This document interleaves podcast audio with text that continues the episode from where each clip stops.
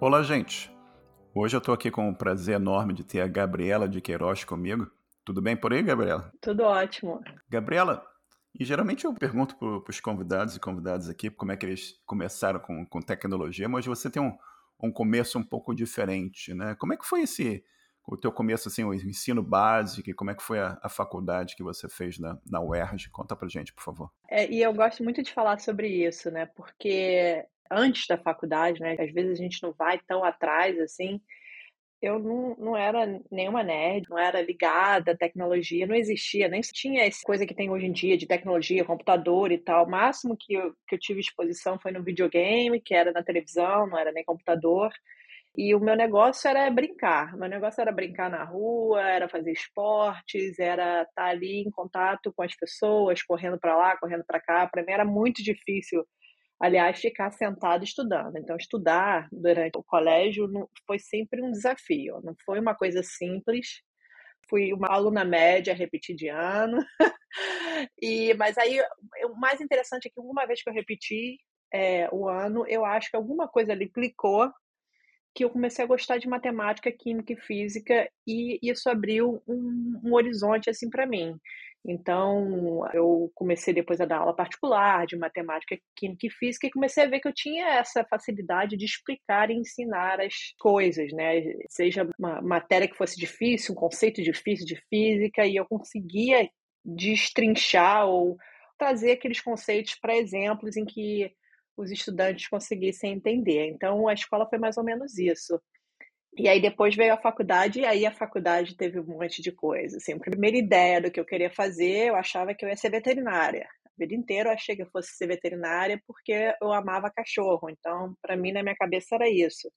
O primeiro vestibular que eu fiz realmente foi de veterinária, até que chegou no, no dia anterior, porque a gente tinha duas fases, né? No dia anterior da segunda fase, eu falei, não, não quero isso, não quero fazer veterinária. E aí foi assim meio que caótico, porque como a gente sabe, o vestibular é uma vez por ano. Eu tive que esperar um ano para fazer, tomar uma outra decisão. E aí quando eu fui fazer esse segundo vestibular no ano anterior, eu falei, não, acho que eu vou fazer engenharia, porque gosto de matemática, química e física, campo assim tradicional, né? Porque acho que um pouco da nossa geração você só tinha algumas opções. As opções eram você fazia engenharia, é, advocacia ou médico. Geralmente eram essas três. Você não tem muito mais do que isso. E aí acabou que eu também fiz um vestibular para estatística para uma universidade que só tinha estatística. E aí muita coisa aconteceu desde então. Desde comecei engenharia, fui para estatística, saí da estatística, voltei para engenharia, tranquei tudo e fui fazer outras coisas em que a gente pode falar um pouquinho mais na frente mas só para mostrar que o caminho ele não é tão linear. O meu caminho, pelo menos, não foi linear. Tem várias estradas para se chegar a Roma, né? É clichê, mas isso realmente faz total sentido. Conta, conta um pouquinho mais sobre, sobre a UERJ lá, o Instituto de Matemática e Estatística. Então, lá foi quando eu comecei a fazer engenharia. E aí eu fiz um pouco numa escola de estatística, eu fiz durante seis meses os dois, chamada Escola de Nacional de Ciências Estatísticas, e fiquei ali nos dois durante seis meses. Aí vi que a escola de estatística não estava gostando muito. Voltei para engenharia, fiz mais um tempo. E aí depois eu falei: não, não é isso que eu quero fazer. E aí fui fazer uma outra coisa, fui trabalhar com música, que foi uma saída assim do, do, da trajetória. Fui trabalhar com música, com produção executiva, e a gente pode falar um pouco mais na frente, mas. E depois voltei para a faculdade. E aí o mais interessante é que eu voltei para a UERJ, mudei para estatística e aí foi no IME, no Instituto de Matemática e Estatística, que não era a melhor faculdade de estatística, com certeza. Assim, era um curso, nosso curso foi muito fraco, porque como a gente sabe, faculdade pública, você não tem um monte de aula, o professor não aparece. As aulas foram muito básicas, eu não tive programação na faculdade, né? Você não tinha acesso a computador, por exemplo, era muito difícil você ter acesso a computador, você não tinha assim um laboratório com um bom computador. Então você usava muito, a gente usava muito programas que eram tipo Excel ou SPSS, se usasse, era muita coisa na mão, né? Mas aprendi, eu diria, o básico para conseguir seguir para frente. Gabriela, você partiu para música antes de você fazer o teu mestrado em epidemiologia? Como é que foi esse, esse timeline? Exatamente, foi quando eu estava fazendo a faculdade, eu parei a faculdade e falei: "Não, eu gosto muito de música, sempre gostei de música", e estava fazendo meio que paralelo, mas não estava dando para conciliar tudo. E eu falei: "Não, eu vou fazer a história de música". Eu pegava uma matéria, 2 matérias na faculdade, mas o negócio não foi indo, porque realmente eu queria focar na música. Comecei a fazer curso, aí fiz curso de como é que você faz a produção de um show, né? Então, como é que você tem o pré-show, o durante o show e o após-show? Fiz um até um workshop que foi com a banda do Djavan, que foi muito legal. Todo mundo estava lá, menos o Djavan, a banda inteira. Mas a história era essa, de como é que você começa a produzir o show antes, durante e depois. E nesse foi o mais foco dos equipamentos e tudo mais. Então, durante alguns anos, quando eu parei a faculdade, eu fiquei trabalhando com algumas bandas. Primeiro com duas bandas que eram pequenas, em que eu fazia essa parte dos shows, achava lugar para as bandas tocarem, ia distribuir filipeta na rua, ia para a redação do jornal, batia lá na porta do jornal e falava: olha, porque lembrando que não tínhamos internet. Então era tudo assim no pessoa a pessoa, você ia no escritório e falava com as pessoas. Então eu me lembro, sim, claramente de pegando ônibus, batendo na porta do jornal Globo ou do Jornal do Brasil, já sabia ali quem eram as pessoas que eu tinha que procurar ia atrás daqueles jornalistas, levava a minha pastinha com as informações sobre o show e tentava convencer a pessoa a escrever alguma coisa sobre o lançamento, sobre o show, ou aquele tinha programação, né, com shows da semana, tentava ali fazer com que eles botassem alguma coisa no jornal para que a gente tivesse público. E durante o show era né, ter certeza que está tudo funcionando, a gente tem todos os equipamentos que a gente precisa, vai buscar o equipamento que falta, porque na casa de show não tem esse tipo de equipamento, faz a parte da bilheteria, vai pagar os direitos autorais. Então é um monte de coisas que eu tinha que fazer, mas que foi bem legal. Para quem está ouvindo, né, duas dessas bandas, elas hoje em dia, elas se reuniram de novo, elas formam hoje em dia uma banda chamada Banda Chicas, em que são quatro integrantes, é, Paula Leal, Isadora Medella, Amora Pera e Fernanda Gonzaga. E Fernanda Gonzaga e Amora Pera são conhecidas assim porque são filhas do Gonzagão, né? Grande mestre. E, e foi isso. E depois eu trabalhei com uma outra cantora chamada Thais Gulim, também fazendo mais ou menos a mesma coisa. Então foi um período ali que eu fiquei trabalhando nisso e deixei um pouco a faculdade de lado.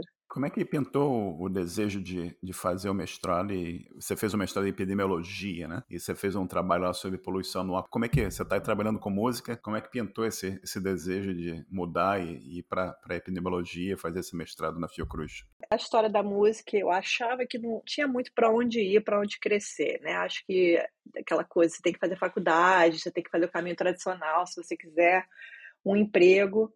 Então, voltei para a faculdade me formei, mas durante a faculdade, nos, nos últimos anos da faculdade, surgiu uma oportunidade de iniciação científica. Então, uma professora dividiu com a turma falando: olha, fiquei sabendo que tem essa vaga nesse laboratório de epidemiologia em que eles estão procurando bolsistas. Eles têm, oferecem essa bolsa, eles trabalham com poluição do ar. E aí me candidatei, fiz entrevista e tudo mais e passei. Então, durante essa época da faculdade da estatística, eu comecei a trabalhar nesse laboratório de epidemiologia com poluição do ar. E a grande maioria do pessoal do laboratório eram pessoas ou estatísticos, ou epidemiologistas, ou um misto dos dois. Então, todo mundo ali meio que seguiu o mesmo caminho, assim, fez estatística na faculdade, foi fazer um mestrado em epidemiologia, um doutorado em epidemia ou estatística, e ficou nessa área. Então, como eu já estava trabalhando, né, como bolsista nessa área e não tinha muito assim perspectiva do que fazer depois da faculdade, eu falei, bom, acho que o caminho natural seria eu fazer um mestrado. Daí a história de eu ir fazer um mestrado em epidemiologia. Foi porque tinha essa ligação, né? E a história da poluição do ar é o que a gente fazia, que é um trabalho muito interessante, em que a gente analisava quais eram os efeitos na saúde das pessoas da poluição do ar. Então, a gente pegava várias cidades do Brasil, apesar de estarmos é, ali no Rio de Janeiro, tinha dados de algumas cidades do Brasil e até a gente fez estudos em conjunto com outras cidades da América Latina, que também a gente tinha uma mesma framework que todo mundo utilizava. E que curiosidade, foi ali que eu tive a minha primeira introdução ao R. Foi ali que eu aprendi e descobri o que era a linguagem R, porque era o que a gente estava usando na época para fazer essas análises. Eu acho sempre incrível a trajetória das pessoas, né? Que você vai para música, e você vai para começa a ajudar um monte de bandas e tal, mas aquilo te dá uma experiência de gerenciar projetos também, de certa forma você tem esse, esse conhecimento que você adquiriu fazendo isso também.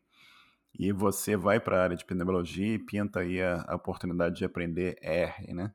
Conta pra gente como é que pintou essa oportunidade de você fazer mestrado na Califórnia. Você fez o mestrado aqui com a Fiocruz, na área de epidemiologia, e se eu entendi bem na, na tua trajetória, você foi para California State University fazer o mestrado também. Conta um pouquinho para a gente como é que aconteceu isso. Estava trabalhando já, fazendo mestrado e fazendo esse trabalho com o pessoal do laboratório de epidemiologia. Pintou essa oportunidade, né? Pensei, por que não tentar uma coisa fora? Surgiu essa oportunidade de tentar o mestrado. E, e quando eu pensei no mestrado, acho que a pergunta que as pessoas fizeram, por que, que você não vai fazer um doutorado, já que você está no seu mestrado, vai terminar, e você não faz um doutorado após? Para ser bastante sincera, eu já estava um pouquinho mais assim avançada na idade, eu terminei a faculdade muito tarde. Falei, eu não tenho mais força para ficar seis anos, cinco anos, porque o PhD aqui ele pode variar, ele pode ser em quatro anos, tem gente que leva em seis, sete.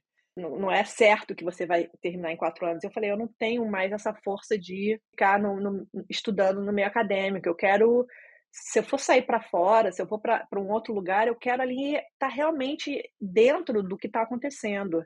Eu quero estudar, mas eu quero também, de repente, ir para a indústria, né, e trabalhar em empresas. E aí surgiu, consegui, enfim, passar nesse mestrado aqui na Califórnia.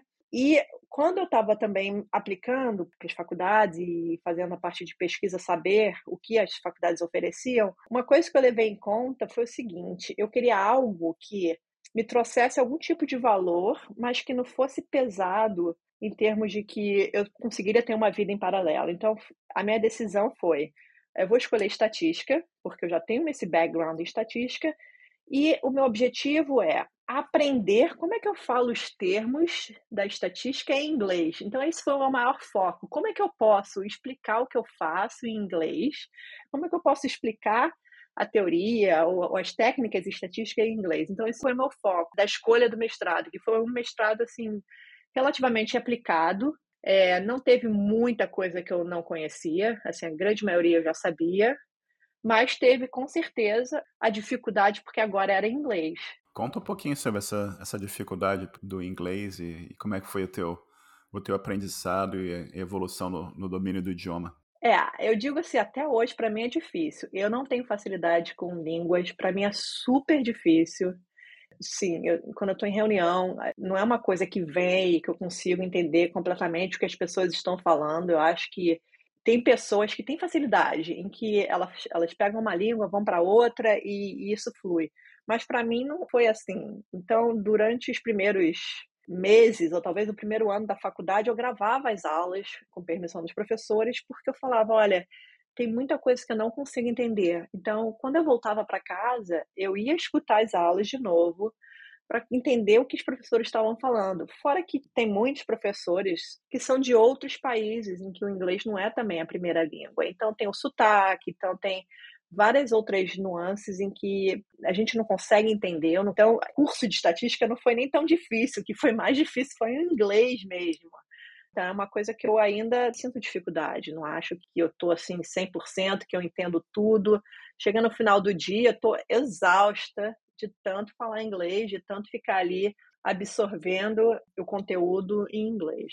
Gabriela, como é que foi você terminou o mestrado na Califórnia, assuma que você foi direto do mestrado para o mercado de trabalho americano. Como é que foi essa, essa entrada no mercado para você? Foi bastante diferente, porque eu não tinha experiência de mercado, eu não tinha experiência de entrevista, não tinha experiência de como se vender durante uma entrevista, não tinha experiência de nem como escrever um currículo que fosse voltado para a indústria.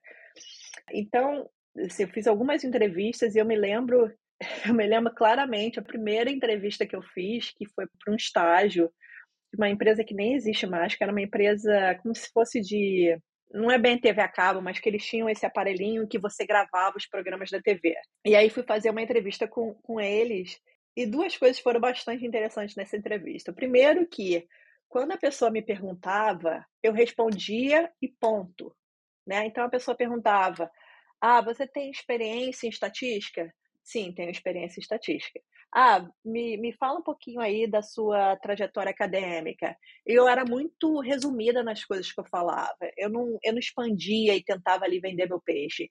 Então, essa foi a primeira lição que, não, as pessoas vão te fazer perguntas, mas você tem que estar preparado para vender seu peixe ali, vender o que você tem para oferecer. Essa foi a primeira. E a segunda, que eu fiquei muito chateada nessa entrevista, que eu me lembro claramente que a pessoa chegou para mim e falou assim: é, mas se você tivesse que dar um, uma nota para sua habilidade em Excel, qual seria? E eu falei algo do tipo 5. E ponto, eu não falei mais nada. E aí, eu acho que aquilo ali foi tipo, olha, realmente você não tá boa para essa vaga. Então, olhando para trás e, e, eu fui aprendendo com a forma, eu fui fazendo outras entrevistas, era que ao invés de eu ter falado só cinco, eu poderia falar assim, olha, não é uma ferramenta que eu utilizo todos os dias, eu utilizo uma linguagem de programação R, mas isso não quer dizer que eu não possa aprender o que for para efetuar esse trabalho, contar uma história um pouquinho e trazer sempre o que você tem de forte, né? Eu acho que eu fui aprendendo conforme eu fui fazendo as entrevistas, o que, que eu tinha que fazer, como é que eu tinha que falar, como é que eu tinha que me vender, o que, que seria legal eu falar mais, o que, que seria legal falar menos. Então, de novo, sempre aprendendo a tentar ali entrar naquele sistema das entrevistas. É, as entrevistas são geralmente complicadas, né? Porque quem está entrevistando não, não conhece você e, e, a única coisa que a pessoa sabe é basicamente o que está escrito no, no teu resume, no teu currículo, né? Então é importante isso que você está exatamente escrevendo aí de, de ter oportunidade. Ah, você sabe programar nisso? Não, não sei, mas eu sei nessa outra coisa aqui, já fiz isso, já fiz aquilo. É bastante importante você entender o que, que você tem de bagagem que possa ser transferível para aquela vaga que você está empregando, né? Como é que foi a tua entrada? Você passou por várias entrevistas e, se eu entendo bem, você foi trabalhar com startups nos Estados Unidos. Conta um pouquinho sobre essa fase da tua vida para gente. É, eu, a primeira empresa que eu fui trabalhar se chamava Alpine Data Labs, em que a ideia dessa empresa era o seguinte: eles tinham essa plataforma, que aliás está super na moda, que era a história do low code, no code, em que você não precisa escrever código para fazer suas análises, no caso de ciência de dados, ou para construir aplicativos. Então, eles tinham esse produto em que eles vendiam para empresas, né, os consumidores eram outras empresas que utilizariam esse software dentro de seus times. O que a gente fazia como cientista de dados? Então, era uma empresa bem pequena, 30 pessoas, mais ou menos. Tinha um time até de cientista de dados, que a gente fazia como cientista de dados eram a gente tinha algumas funções ali dentro. Então, uma delas era ajudar aos consumidores, né, aos clientes, em como utilizar o produto que a gente estava vendendo, então ensinar. De novo, voltando para a história do ensinar, né, você vê que as coisas vão reaparecendo. Então, eu tinha que ensinar como é que você utiliza o produto. Muita coisa a gente fazia online, mas também fui bastante visitar clientes e, e mostrar né, ao vivo, como é que funciona, dando exemplos, ou com dados em que eles forneciam, ou com dados que a gente tinha para dar exemplos. Uma outra parte que a gente fazia era a documentação. Então, a parte da documentação a gente escrevia, porque era muito técnica, né? Então, a gente queria dar um exemplo de como uma regressão logística funcionava, ou como o Random Forest funcionava, ou como é que você conectava os operadores. Então, a gente escrevia bastante a outra parte era em que a gente era como se fosse um consultor, em que a empresa poderia levar a gente para trabalhar junto de um projeto. Então, vamos supor que eu sou de uma empresa, essa empresa compra o nosso software, mas eles não têm cientista de dados dentro da empresa. Então, eles trabalhavam com a gente e a gente trabalhava no problema deles com eles utilizando o software. Então, essa era uma outra coisa que a gente fazia. Outra coisa interessante é que esse software não tinha praticamente nada de programação, então foi um trabalho que eu quase não programei, não escrevi código, porque a ideia realmente era essa, de você não ter que programar. Qualquer pessoa poderia utilizar ciência de dados, poderia utilizar esse software para fazer suas análises. É como se fosse uma coisa de drag and drop, você vai conectando você tem a base de dados, aí você divide, vamos supor, você divide os seus dados em teste e treinamento, e aí você faz algum tipo de modelagem e assim vai. Então, você não tinha que saber programar. E a outra parte também que a gente fazia como cientista de dados é, como a gente trabalhava muito com clientes, a gente tinha muito feedback do que eles falavam sobre o produto. Então, eu trazia esse feedback para o resto do time, para o time de engenharia, para falar: olha, o cliente XYZ, eles estão querendo muito essa nova feature e a gente não tem. Será que a gente pode priorizar no próximo lançamento para a gente colocar essa feature lá dentro? Então a gente fazia isso. E aí essa foi a primeira empresa. E, chegou uma hora que eu resolvi mudar. É uma coisa que eu venho fazendo ao longo dos anos. Sempre quando eu vou pensando que eu estou querendo mudar de emprego, eu sempre penso assim, o que eu quero fazer next, né, da próxima. Então, eu sempre tento pensar em algo que eu não fiz antes ou algo que eu estou interessada e quero aprender. Então, quando eu saí dessa empresa para a próxima, uma das coisas que me atraíram na mudança de emprego realmente foi essa. Eu quero aprender algo novo. E aí a próxima empresa já foi completamente diferente, que foi uma empresa de advertisement. Então eu tinha muita curiosidade de entender como é que funcionam os anúncios na internet, o que, que está por trás e fora a quantidade de dados que é recolhido, né, que a gente coleta. Então, essa foi a minha segunda startup que eu comecei a trabalhar, que era de anúncios e publicidade. Fui a única data scientist, a única cientista de dados da empresa. Que aí isso daí foi um desafio muito grande, ser a única pessoa trabalhando com ciência de dados numa empresa que tínhamos 150 funcionários. Como é que foi a evolução até você chegar na, na IBM? Como é que foi a tua, tua entrada na, na IBM? Então, aí passei por essa segunda startup, essa de anúncio. Depois fui para uma outra em que era na área de finanças. É, eles tinham um cartão de crédito em que o, o público inicial um dos grandes produtos deles era esse cartão de crédito focado a estudantes internacionais aqui nos Estados Unidos. Foi também diferente. E aí, quando eu saí dessa, tava para sair dessa startup, eu falei, não, agora eu, eu acho que eu quero para uma empresa maior. Quero para uma empresa maior para ver como é que vai ser, qual é a diferença. Eu acho que para mim deu um pouco essa história de startup. A IBM tinha essa vaga que era não tinha o nome como cientista de dados, era Developer Advocate, inteligência artificial, machine learning, data science e tinha a parte de inteligência artificial, né, no nome e dentro da descrição do trabalho tinham várias coisas que me chamavam a atenção. Com certeza o IA me chamou a atenção e era algo que eu não tinha conhecimento ainda.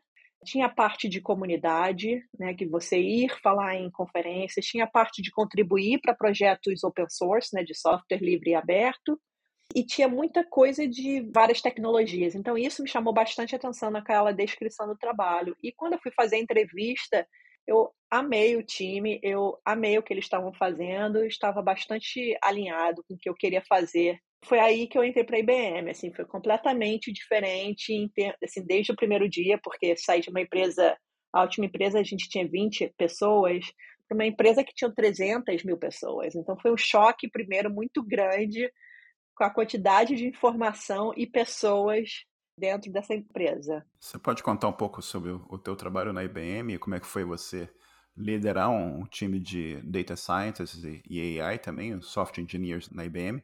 Claro, é. Primeiro, eu não estava liderando, então eu era uma contribuidora individual, né? Então eu não estava gerenciando nenhum time. E depois de alguns meses, três, quatro meses, surgiu essa oportunidade de gerenciar um time e foi um time que era focado em inteligência artificial e machine learning. Então, o time ele era todo de open source. Tudo que a gente fazia era open source. Não tinha nada muito relacionado a produto. Era realmente contribuir. Inicialmente, a nossa missão ali era contribuir para projetos open source que fossem focados na área de dados, inteligência artificial, machine learning.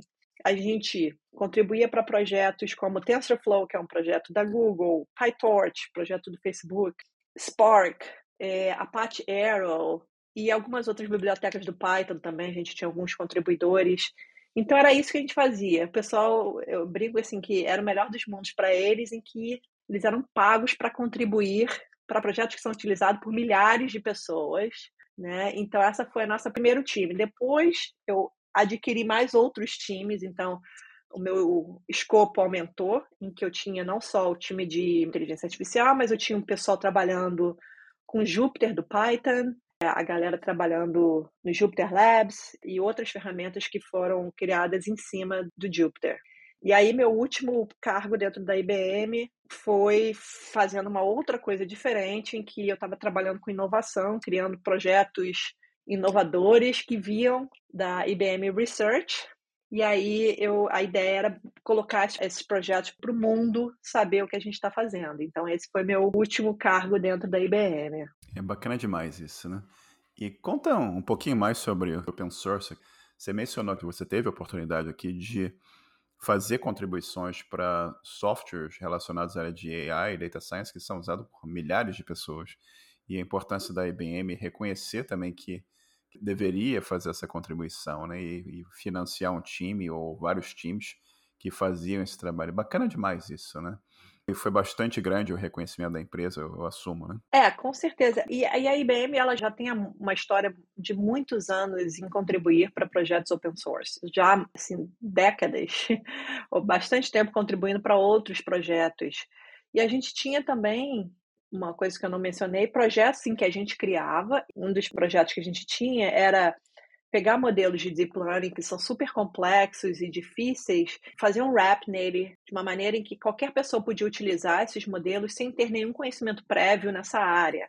Então era como se fosse democratizar o uso de inteligência artificial. Então qualquer pessoa com um computador e não precisava ser nada muito potente conseguiria usar o que a gente estava produzindo. A outra parte que é legal de comentar é que esses projetos de open source, eles são geralmente criados por pessoas comuns, como se fosse um side job, né? Uma coisa que as pessoas fazem depois do trabalho ou quando tem tempo, mas que são utilizados por todo mundo, né? Se você pensar em Python, se você pensar em TensorFlow, esses projetos são praticamente qualquer pessoa nessa área ou em outras áreas utilizam esses projetos, mas o pessoal que contribui é uma quantidade muito pequena. E a gente esquece que tem que ter um investimento nisso, né? Então você está utilizando todos aqueles projetos de graça, mas você não está giving back. Então, empresas elas reconhecem isso, que é necessário que elas invistam de volta, né, nesses projetos, até porque os produtos que elas estão vendendo, por trás elas estão utilizando todos esses projetos que são open source.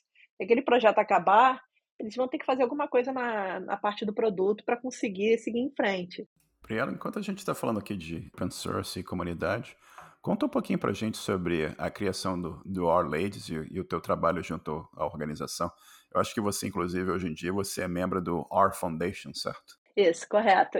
É, Our Ladies, eu vou falar um pouquinho o que, que significa Our Ladies e contar um pouquinho a história, porque é muito legal. E a gente está fazendo 10 anos, a gente fez 10 anos esse ano. E a ideia do Ladies, nossa missão, né, que a gente chama mission da organização, é você trazer mais diversidade para a comunidade de R. Então, R é uma linguagem de programação que inicialmente foi criada por estatísticos para ser utilizados inicialmente na área da academia, em pesquisa, mas que cresceu e hoje em dia é utilizado por pessoas de várias áreas. Não precisa ser só ciência de dados, mas você tem jornalistas, você tem biólogos, você tem pessoal trabalhando até com música usando R, pessoal de designer usando R, você tem várias áreas que utilizam R, né?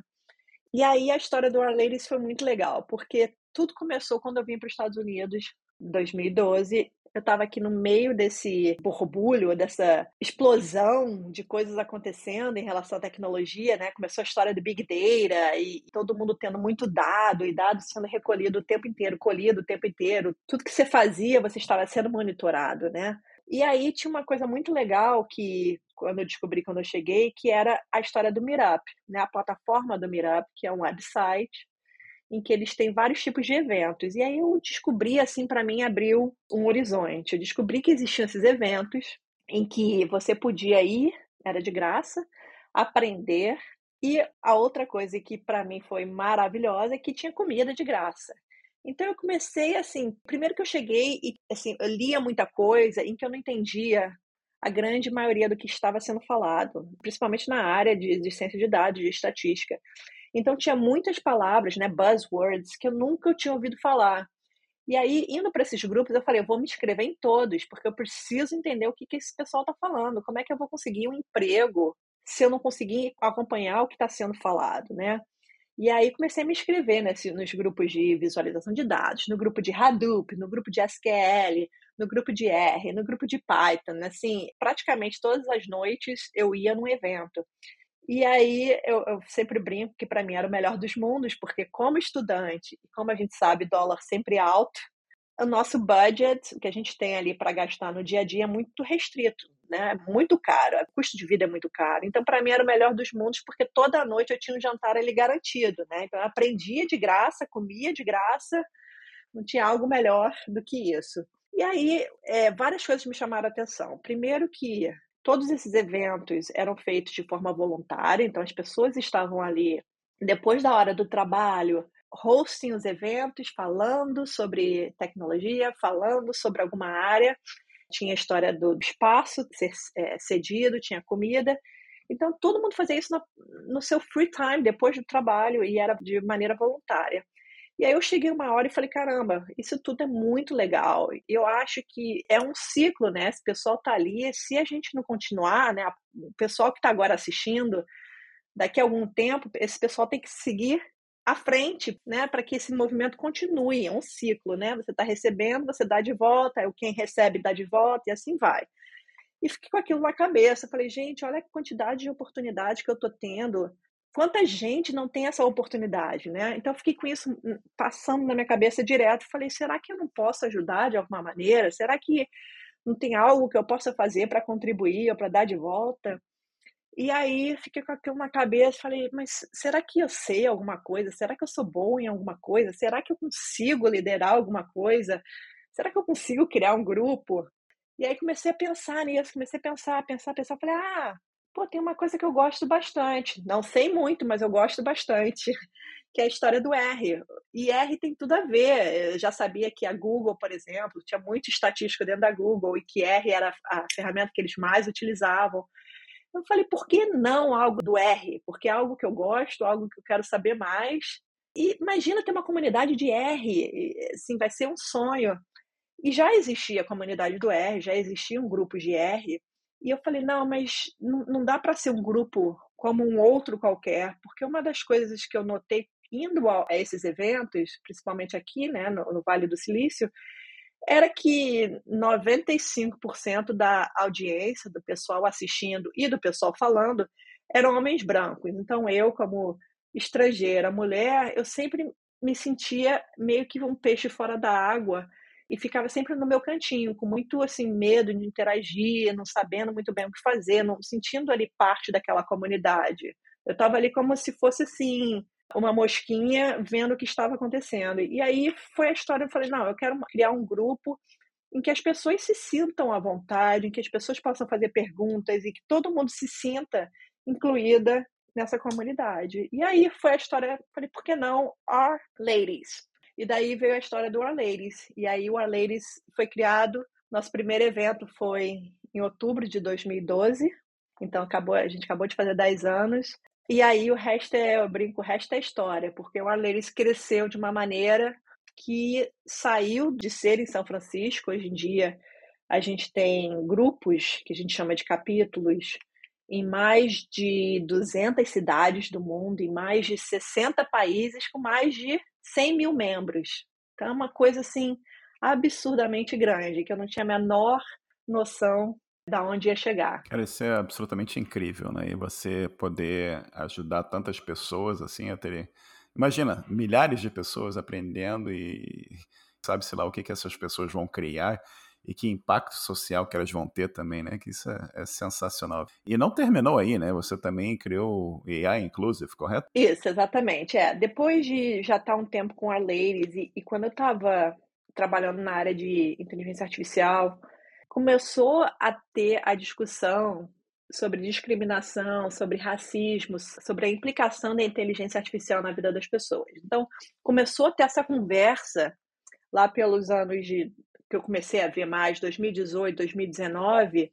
2019, então, o negócio realmente explodiu, né? Então, existiam alguns casos em alguns lugares, mas não tinha esse conhecimento que a gente tem hoje em dia dos problemas.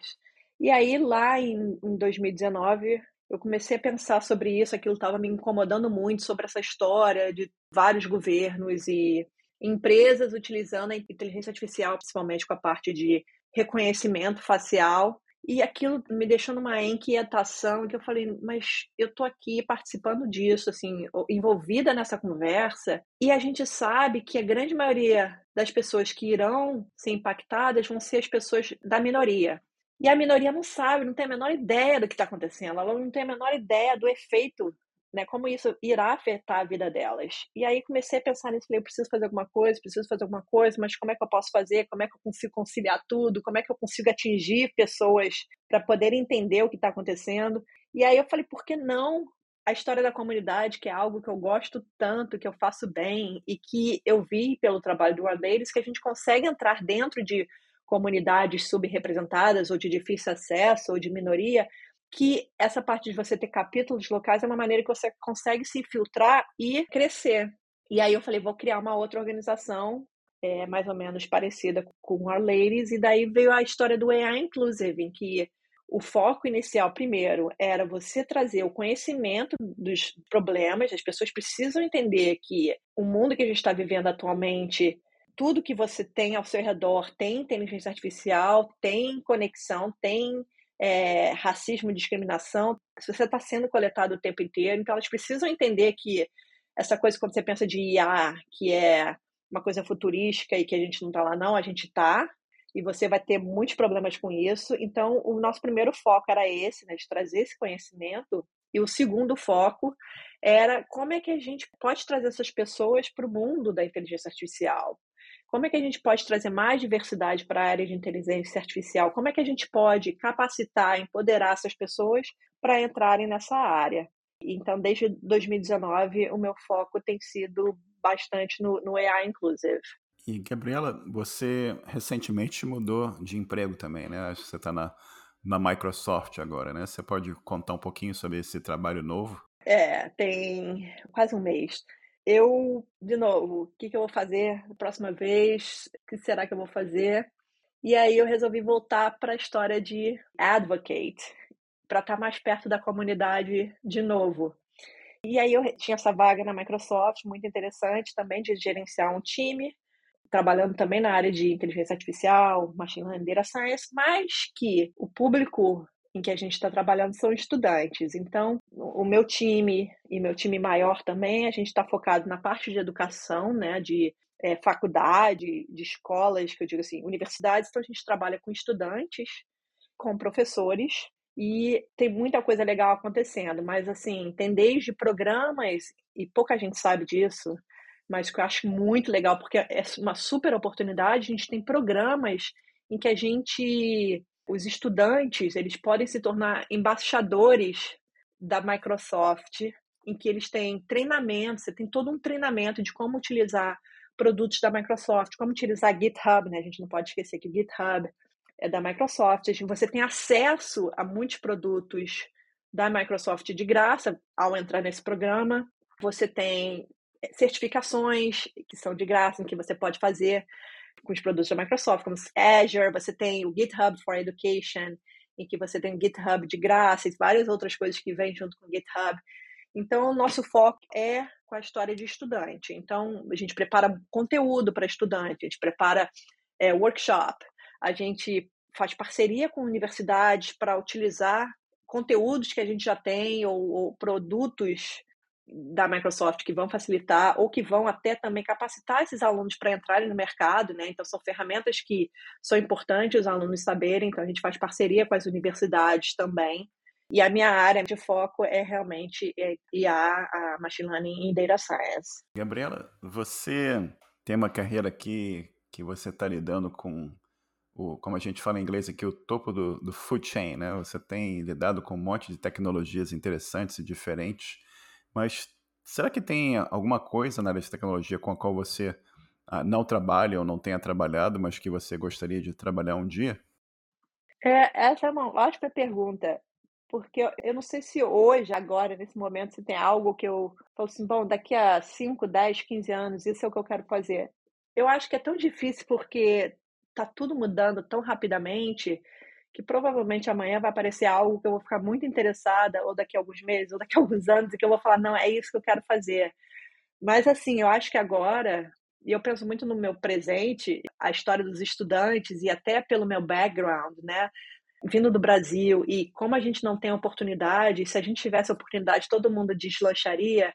Então, eu estar tá trabalhando com estudantes agora, para mim, é o, meu, é o meu sonho, é poder abrir portas é trazer oportunidade para essa galera com foco em lugares que têm menos acesso, né? Então você imagina você ganhar treinamentos, você ter esses treinamentos em que ela vai te inserir no mercado ou assim tem várias histórias de alunos que fizeram parte desse programa e que trabalham na Microsoft, tem pessoas do time em que foi isso, elas fizeram esse programa e aí anos depois elas foram fazer parte do time. Então isso para mim hoje em dia é o meu sonho, assim, de estar trabalhando com essa parcela da população. Eu não sei se daqui a 5, 10 anos isso ainda vai ser o que eu quero trabalhar. É difícil de saber, mas se me perguntando hoje em dia, acho que isso é o que eu estou bem feliz onde eu estou.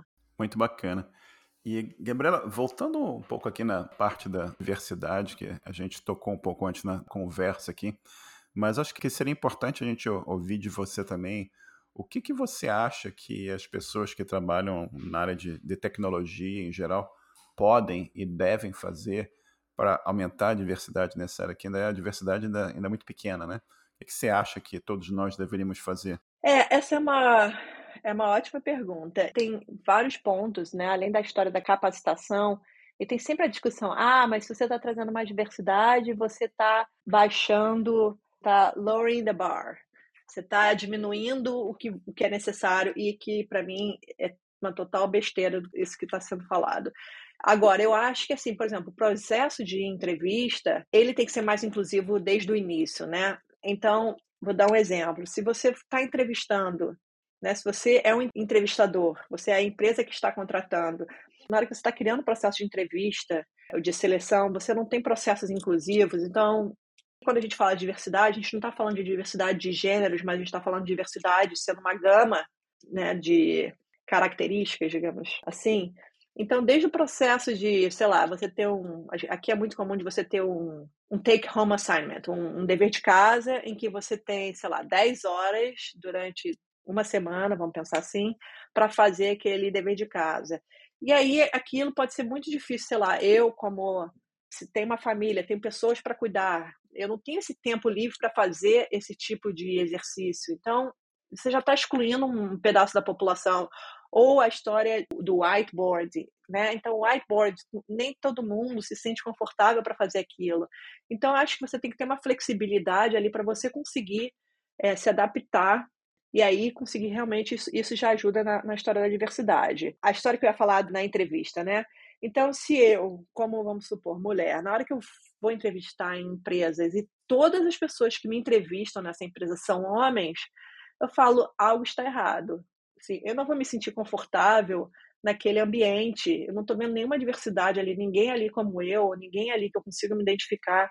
Então, para mim já é uma red flag. Então, você ter um os entrevistadores que sejam bastante diversos, que representem né, a diversidade da empresa. Essa é uma outra questão. Outra parte é a gente falar sobre a história de mentoria, de você ter outros, outros tipos de oportunidades também dentro da empresa, a história da capacitação. Acho que esses são alguns exemplos que eu posso pensar assim, sobre como melhorar essa situação da, da diversidade. Gabriela, olhando a tua carreira aqui e tudo que você fez até agora, e com certeza vai fazer um monte de coisa no futuro, Teria alguma coisa diferente? Que você teria feito alguma coisa de forma diferente no passado? Você sabe que eu me perguntei isso durante muito tempo. E quando eu olho para trás hoje em dia, eu falo, não, eu não teria feito nada diferente. Por muito tempo eu me sentia culpada, né, de estar tá fazendo o que eu estava fazendo e de ir e vir e não ter tomado um rumo na vida muito cedo. Durante a época que isso estava acontecendo, era muito difícil para mim enxergar o que vinha depois, mas quando eu olho para trás, eu falo, não, olha, tudo o que aconteceu, eu acho que foi maravilhoso. Porque várias coisas que eu fiz durante a minha vida, em que no momento eu achava que era uma perda de tempo, ou que achavam, né? Achavam por mim que era uma perda de tempo, que você não está seguindo um caminho que vai te dar futuro. Quando eu olho para trás, várias coisas que eu fiz, elas me tornaram a Gabriela que eu sou hoje. Então, assim, eu sou muito grata por todas as minhas idas e vindas e todas as curvas que eu tomei durante a minha trajetória, porque elas me transformaram nessa Gabriela, uma pessoa única que tem todo esse caminho que foi trilhado e que não foi linear. Então, assim, eu não faria nada diferente. Nessa mesma linha, considerando lá que os programadores a gente tem um, uma comunidade grande com muita gente que está começando e se questionando e pensando o que, que vai fazer, como é que vai fazer. Que tipo de recomendação você teria para essas pessoas que estão começando hoje, estão lá no, na Gabriela de alguns anos atrás? Olha, hoje, como a gente tem muita facilidade da internet, que tem uma facilidade também dificuldade, porque aí você tem muita informação e às vezes você fica perdido, você não sabe por onde você vai, porque é tanta coisa. Então, eu acho que assim, você poder de repente se espelhar em alguém, falar assim, não, eu quero ser exatamente essa pessoa, então eu vou seguir ali, eu vou pegar umas dicas daquela pessoa, ter, você tem umas inspirações, né? Hoje em dia a gente consegue fazer bastante isso, então assim, e, e ver o que, que funciona para você, né? Então a gente tem toda essa discussão nessa área de ciência de dados sobre será que eu devo aprender essa linguagem? Será que eu devo aprender essa outra linguagem? Será que eu devo fazer o curso tal, ou aquele outro curso? Eu acho que é tudo do indivíduo. Então, para mim, por exemplo, o R foi a primeira exposição que eu tive ali à programação e é a primeira linguagem que eu vou fazer se eu tiver que fazer alguma coisa. Vai ser a primeira linguagem que eu vou pegar. Porque é que eu me sinto mais confortável. Mas tem pessoas que preferem Python por motivos parecidos, ou por outros motivos, ou porque precisam fazer alguma coisa em que uma linguagem não está disponível, você tem que fazer outra. Então, eu acho que é muito de você experimentar né, e ver o que funciona para você. Eu acho que a experimentação também vai te trazer ganhos no final da conta. É, a outra parte também que eu sempre falo que para mim é muito assim, porque eu gosto muito de vídeo, por exemplo. Então, e eu gosto de uma coisa mais assim tradicional, um currículo mais, eu gosto de currículo. Então, para mim é muito mais fácil ir fazer um curso do que ter que estudar sozinha. Para mim é muito mais fácil fazer um vídeo do que pegar um livro e ter que aprender sozinha. Para mim é muito mais fácil estar inserida na comunidade e aprender junta do que ficar sozinha. Então, eu fui também aprendendo o que funciona para mim melhor. Então, acho que é você experimentar e ver o que é o melhor para você. Não, eu gosto disso, eu gosto daquilo. E o resto você vai, uma vez que você acha isso, você consegue ir para os próximos passos e vai aprendendo é, mais e mais. É como a gente conversou lá no, no, começo do papo aqui, não existe um caminho único, né? As coisas não são necessariamente lineares. Né? É, não, totalmente. Gabriela, você tem dicas de, de livro, música, jogos, filmes ou alguma outra coisa que você gostaria de recomendar aqui para a nossa audiência? Olha, eu tenho alguns livros que eu gosto, desde livros técnicos para não técnicos. Um livro, assim, que eu acho que para quem quer saber um pouco mais da área de ciência de dados, da carreira, todos, infelizmente, são em inglês. Mas tem um que se chama Build a Career in Data Science, que é da Emily Robson e da Jacqueline Knowles, em que fala, você tem entrevistas com vários cientistas de dados que trabalham em áreas diversas, e fala um pouquinho também de como você conseguiu seu primeiro emprego, como você escreveu seu currículo, do valor da comunidade. Então eu gosto desse livro porque ele sai um pouco do técnico, assim, ele não vai te ensinar como funciona o modelo de machine learning, te dá uma visão geral. E aí tem os livros mais técnicos. Eu acho que um outro que eu gosto é um R para ciência de dados, então R for Data Science, em que ele está disponível online de graça, mas também você tem a, o livro impresso, é um outro livro que eu gosto bastante, que apesar de ser escrito com foco no R, eu acho que ele te dá vários conceitos ali que estão inseridos no livro, em que ele é meio que independente da linguagem, ele vai ser, esses conceitos são utilizados independente de que linguagem você está usando. Sobre, estou pensando aqui sobre filmes, é tão raro, eu acho que a vida tem, pelo menos a minha vida tem sido tão corrida, que é impossível, com família e tudo, assim, tem sido impossível para mim sentar e assistir um filme. Então, assim, eu assisto muita besteira na televisão, porque eu acho que é quando meu cérebro fala assim, não, agora eu preciso assistir algo que seja muito tranquilo, que não seja violento, que, que seja assim só para meu para eu descansar, né? Então assim, as coisas que eu assisto é totalmente aleatória, não, não tenho nada assim que eu consigo pensar, tô tentando pensar se tem algo assim que eu, nossa, esse aqui eu acompanhei e assistir. Eu acho que talvez eu não assista tanto televisão assim para recomendar. E livros, eu sempre tento escutar livro, ler livro. vou lendo pouquinho, pouquinho cada dia. Não leio um monte de livro, mas eu escuto bastante. Tem um livro que se chama The High Five Habit, fala sobre a história de você acordar todo dia de manhã e meio que dar um high five em você, que aquilo ali meio que dita como é que vai ser o seu resto do dia.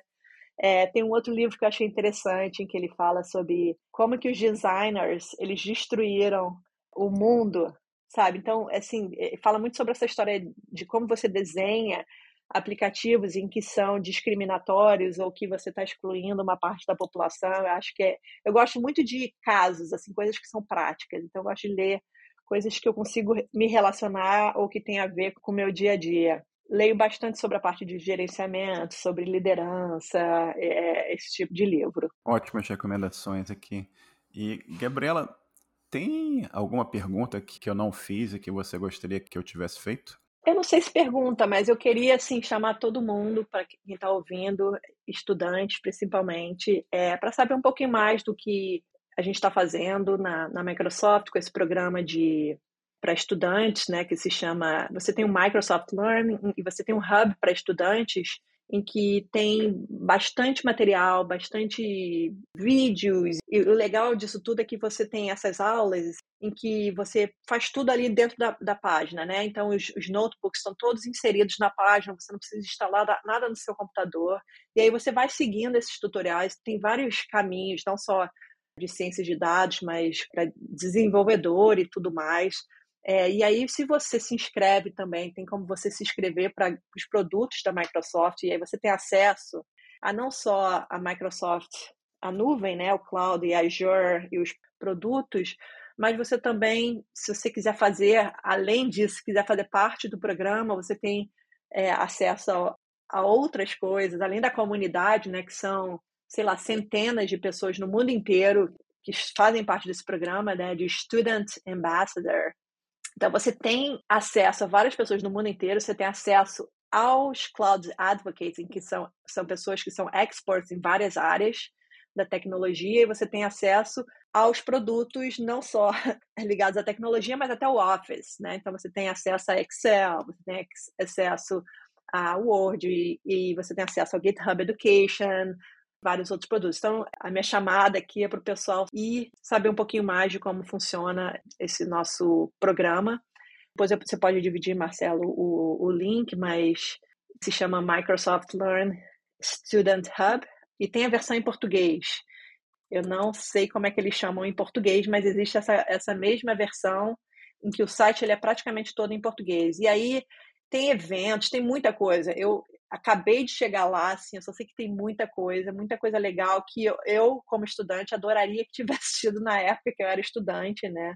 Então, todo dia eu entro ali para ver o que está acontecendo e vou aprendendo coisas novas também. É, isso é absolutamente fantástico, né? E eu, eu justamente mencionar para você, a gente tem lá, comunidade dos programadores, a gente tem um pouco mais de, de 4 mil pessoas inscritas, né? Aprendendo a programar, usando GitHub, usando várias ferramentas, né? Para aprender. Mas uma das dificuldades que a gente tem é ainda o domínio do inglês, né? Que é algo que não é reforçado na, na educação do Brasil e, e, muitas dessas ferramentas são todas em, em, inglês. Então esse trabalho de, de localização dessa, desse hub e tudo mais é de profunda importância né, para ajudar o pessoal realmente a, a, se engajar e aprender cada vez mais. E exatamente como, como você disse, né? Eu, eu sou mais antigo que você, né, na minha época que eu estava aprendendo a, a algumas coisas também, programar e tudo mais. A gente ia para a livraria, o livro custava uma fortuna e a gente tinha que ler o livro na, na, livraria, que era tudo em inglês, não tinha nada em português e custava uma fortuna, né? A gente ia pro, na Avenida Rio Branco, no prédio da Avenida Central, você deve saber onde é que é isso, no Rio de Janeiro, né? E tinha uma livraria chamada Ciência Moderna, a gente lia. Então você vê essas ferramentas, essas coisas sendo criadas por Microsoft e outras empresas do mundo, é absolutamente fantástico. O futuro será brilhante, com certeza.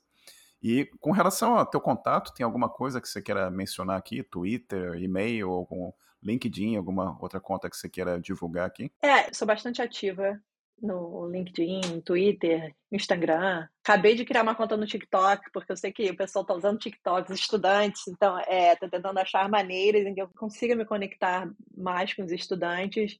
Mas o meu LinkedIn, pelo meu nome, lá tem bastante informação. O problema das redes é que tem vários nomes, não vários nomes, mas o meu username num é diferente do outro, não tem uma padronização, mas tem o meu site que é K, é, tracinho roz.com. Também tem bastante coisa lá, todas as minhas informações e as redes, mas qualquer rede eu estou bastante conectada e será um prazer. Assim, se alguém tiver alguma pergunta e quiser saber mais sobre o programa, é, mesmo que não saiba o inglês, tem muito material em português. E tem essa comunidade, né? A gente divide as comunidades também por regiões. Então, tem a comunidade do português, tem a comunidade que fala espanhol, tem a comunidade que fala inglês. Então, você também tem essa comunidade que não tem maneira melhor de você aprender do que ter pessoas com você nessa jornada. Gabriela, eu sei que já são aqui no nosso horário 1h16 da tarde, a gente está tirando o tempo do nosso almoço aqui para ter esse papo aqui sensacional. E eu queria te agradecer pelo teu tempo, agradecer você contar, compartilhar aqui essa tua história maravilhosa com a gente. Muito obrigado pelo teu tempo, hein? Obrigada a você, um prazer. Então, tchau, um abração. Um abraço. Chegamos ao final de mais um episódio. Agradeço a todos a atenção e o nosso site é osprogramadores.com. Participem e até o próximo episódio. Um bom dia para todos.